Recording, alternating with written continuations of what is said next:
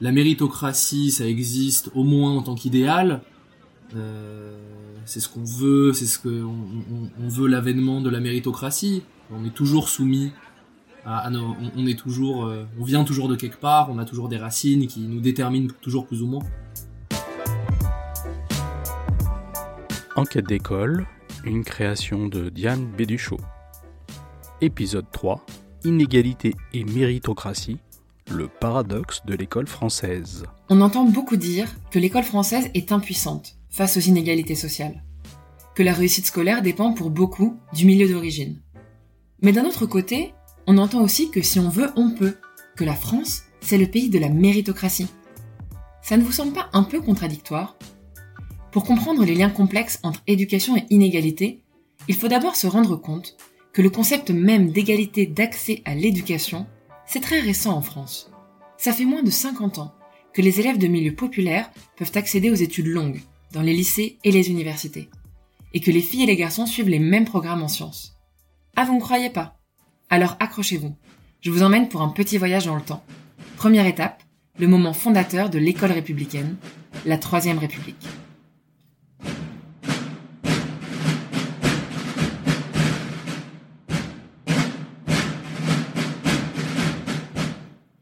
Et nous voilà en 1871. L'empire de Napoléon vient de perdre la guerre contre la Prusse et la République a été proclamée en France. Tout le pays est encore choqué par la défaite. L'onde de choc se diffuse et fait grandir la rancœur et le doute. Les Prussiens seraient donc supérieurs aux Français? Mais pourquoi? Et puis, cela devient évident. Le véritable vainqueur de la guerre, c'est l'instituteur prussien. La raison pour laquelle les Prussiens ont gagné, c'est l'éducation obligatoire pour tous les enfants que le pays a mis en place depuis un siècle. Les républicains en sont certains. C'est par l'éducation que la République française va retrouver sa puissance. Et voilà. Moins de dix ans après la défaite, les lois Ferry proclament l'instruction gratuite, publique et obligatoire en France. Nous sommes en 1882.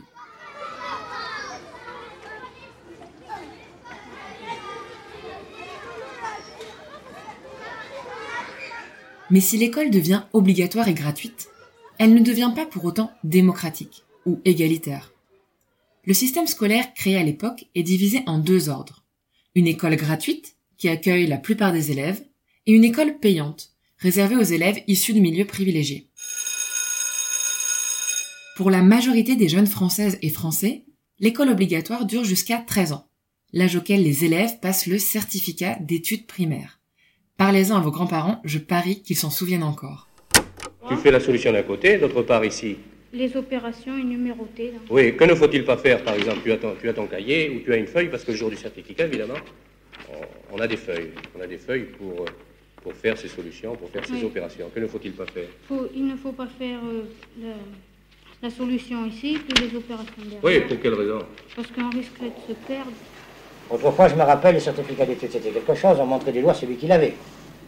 Mais ce qui était le plus beau, c'est quand on disait, ah voilà un, il a son brevet élémentaire. Oh, ça, c'était un, c'était un surhomme. Le brevet élémentaire, c'est l'étape d'après. Les élèves qui ont réussi le certificat et qui veulent continuer les études peuvent préparer en trois ou quatre années le brevet d'études dans des établissements primaires supérieurs qui sont gratuits. Pour les familles qui ont plus de moyens, l'alternative, c'est l'enseignement secondaire, qui permet d'accéder au baccalauréat en 7 ans. La différence, c'est qu'il est payant. En fait, seule une minorité d'élèves étudient jusqu'au baccalauréat et entrent à l'université. Et dans les années 1900, la longueur des études est grandement déterminée par la naissance. Mais à la veille de la Première Guerre mondiale, la société évolue. Les idées socialistes progressent dans toute l'Europe et de grandes figures intellectuelles s'élèvent contre cette division de l'école et contre les inégalités de la société en général. Le moyen le plus rapide de réformer la société, c'est de réformer l'école. Faisons donc l'école meilleure que la société. Réalisons entre enfants ce qui n'est pas, dit-on, réalisable entre les hommes. Peut-être ces enfants devenus hommes ne le trouveront plus si impossible à réaliser. Transformer l'école pour transformer la société, telle est l'idée de Ferdinand Buisson mais l'histoire en a décidé autrement.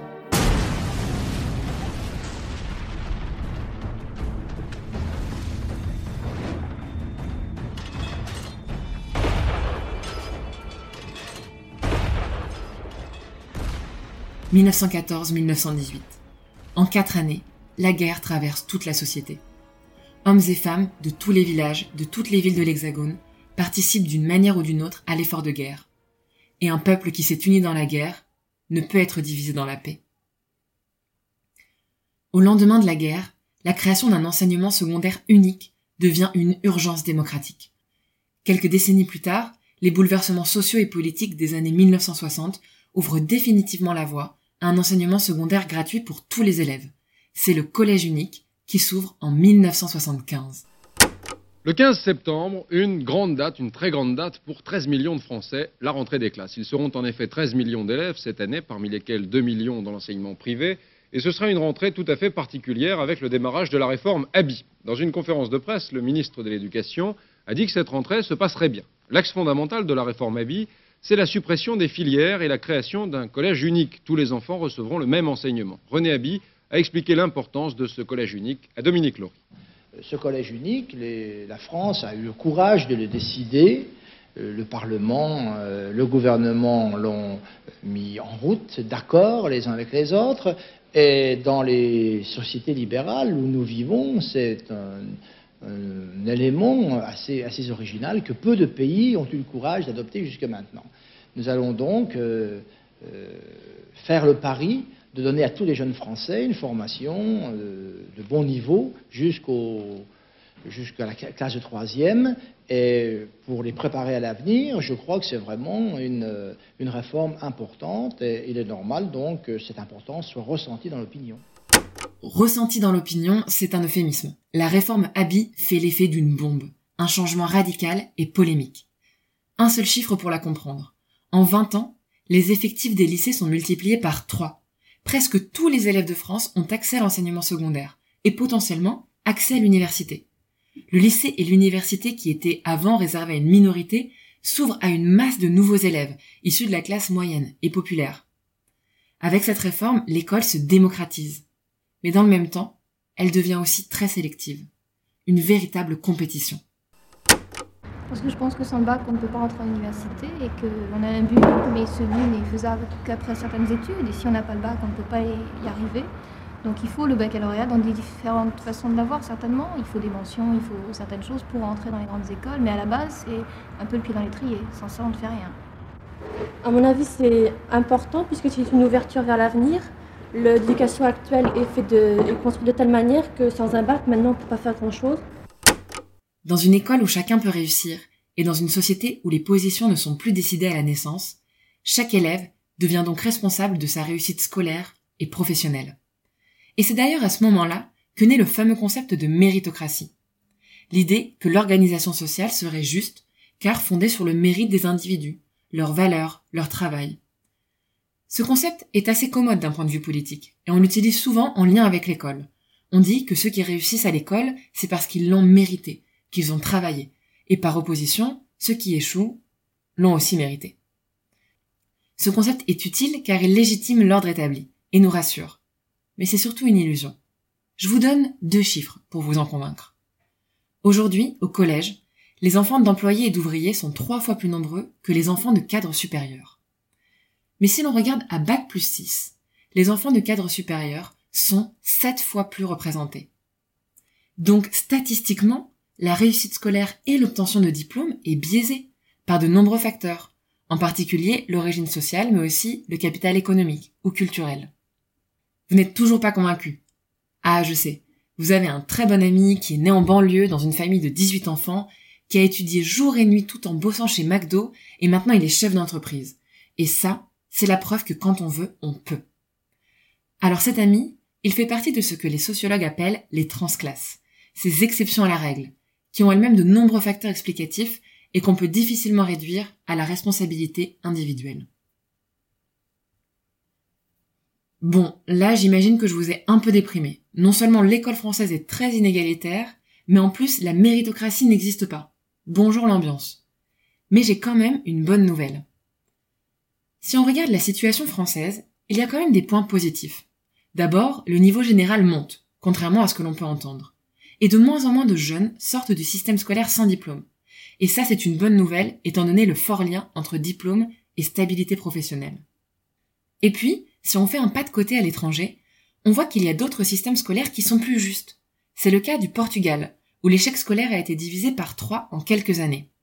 D'abord, la scolarité obligatoire a été allongée à 18 ans, contre 16 en France. Ensuite, le redoublement a été interdit, et des cours de seconde chance ont été mis en place pour aider les élèves les plus en difficulté. Et enfin, la formation des enseignants a été considérablement rénovée et des éducateurs ont été déployés en soutien dans certains établissements. Mais le plus intéressant, c'est que dans le même temps, le nombre d'élèves ayant d'excellents résultats a considérablement augmenté. Ce que nous montre le Portugal, c'est que la réussite des élèves est le résultat de choix en matière de politique scolaire et sociale. Alors quelle est la solution pour la France? Je vous laisse avec les mots de la sociologue Marie Durubella, spécialiste de l'éducation.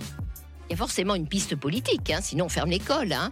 Euh, il y a des pays qui ont une population aussi hétérogène que nous, par exemple le Canada, et dont les élèves réussissent beaucoup mieux. Ben, il faut regarder. Je pense qu'on manque un peu dans notre pays d'imagination pédagogique. On croit peu à la pédagogie, mais si certains pays y arrivent, il faut aller regarder ce qu'ils font, s'en inspirer. Je dis pas le copier, mais s'en inspirer. C'était Enquête d'école, un podcast de Diane Béduchot.